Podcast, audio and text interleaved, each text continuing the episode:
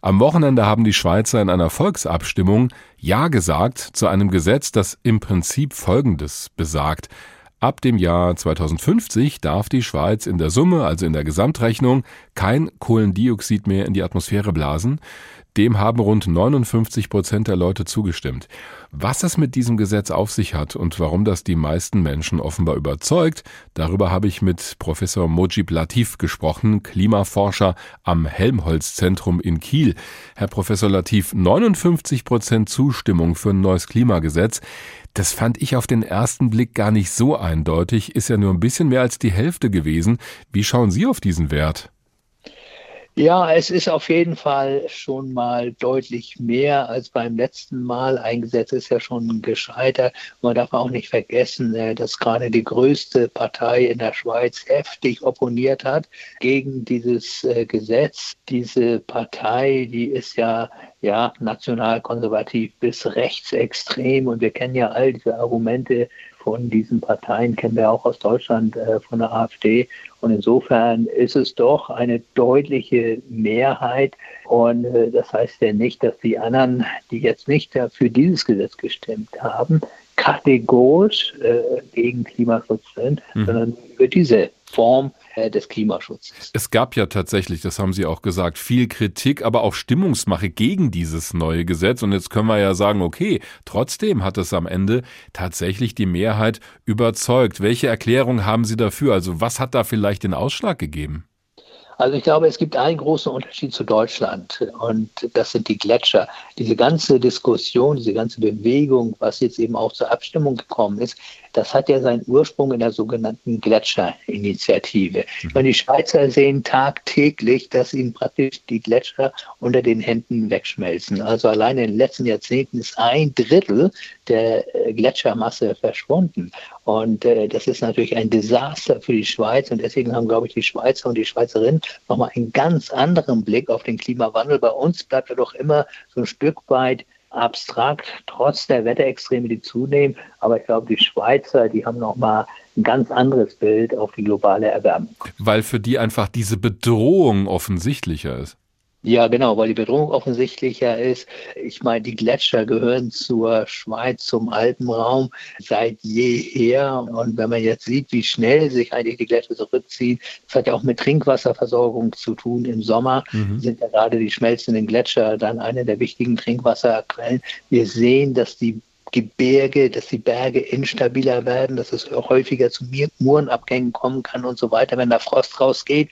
Und insofern glaube ich, geht es da wirklich aus ja, der Sicht der Bürgerinnen und Bürger wirklich auch um Daseinsvorsorge. Hm. Bei uns in Deutschland haben wir ja erlebt bei dieser Debatte rund um das Gesetz für die neuen Heizungen, die ab nächstem Jahr dann ja deutlich klimafreundlicher sein sollen in neuen Gebäuden. Da ging es auch um die Frage, wie die Menschen das denn am Ende bezahlen sollen. Und da ist in der Schweiz ja ein interessanter Punkt bei diesem Gesetz zu beobachten. Das wird mit ziemlich viel Geld unterfüttert. Ist das vielleicht auch so ein entscheidender Punkt? Also jetzt mal abgesehen von dem Bewusstsein. Ja, ich glaube, in Deutschland hat man einfach auch schlecht kommuniziert. Man hätte schon von vornherein auch die soziale Komponente mitkommunizieren müssen.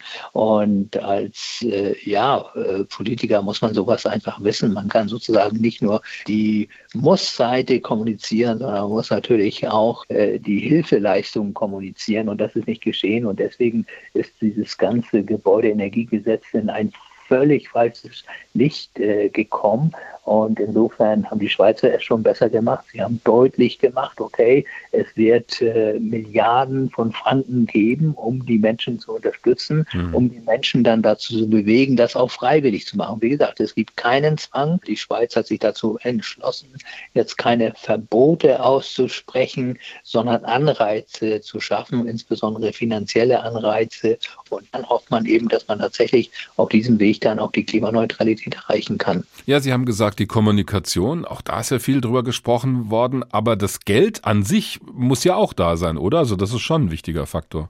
Genau, das Geld kommt eben äh, aus dem Bundeshaushalt und über äh, Steuererhöhungen, das muss man so deutlich sagen. Hm. Ich glaube, bei uns sind Steuererhöhungen immer etwas, was schwer durch. Schwierig. Insbesondere aufgrund einer Partei. Und das kommt jetzt. Ich finde es auch richtig, dass sich gerade große Konzerne irgendwie nicht so schön rechnen können, ne? sondern dass sie wirklich, wenn sie formidable Gewinne einfahren, dass sie dann auch wirklich jetzt in dem Land, wo sie ansässig sind, auch äh, Steuern zahlen. Mhm. Und äh, ich glaube, das wäre auch ein gutes Beispiel für Deutschland. Bevor wir uns jetzt zu schlecht machen in Deutschland, wir haben in der Schweiz ja dieses Ziel, bis 2050 soll das Land klimaneutral sein. Das ist allerdings später als bei uns. 2045 haben wir uns ja in Deutschland selber als Ziel gesetzt. Ist es denn in Ordnung aus Ihrer Sicht als Klimaforscher, dass die Schweiz sich da länger Zeit lässt? Nein, das finde ich nicht in Ordnung. Äh, das ist sozusagen das, worauf sich die EU äh, verständigt hat. Aber ich finde schon, dass die reichen Länder, und Deutschland gehört natürlich zu den reichen Ländern, aber auch die Schweiz, dass die da schon etwas ambitionierter sein können. Und deswegen hätte ich mir gewünscht, dass die Schweiz also zumindest das durchsetzen möchte, was eben auch Deutschland tun will. Ob das denn dann wirklich passiert 2050, auch das sei noch dahingestellt. Wie gesagt, es gibt hier äh, kein Zwang für irgendjemand, irgendetwas zu tun, sondern die Schweiz setzt auf Freiwilligkeit.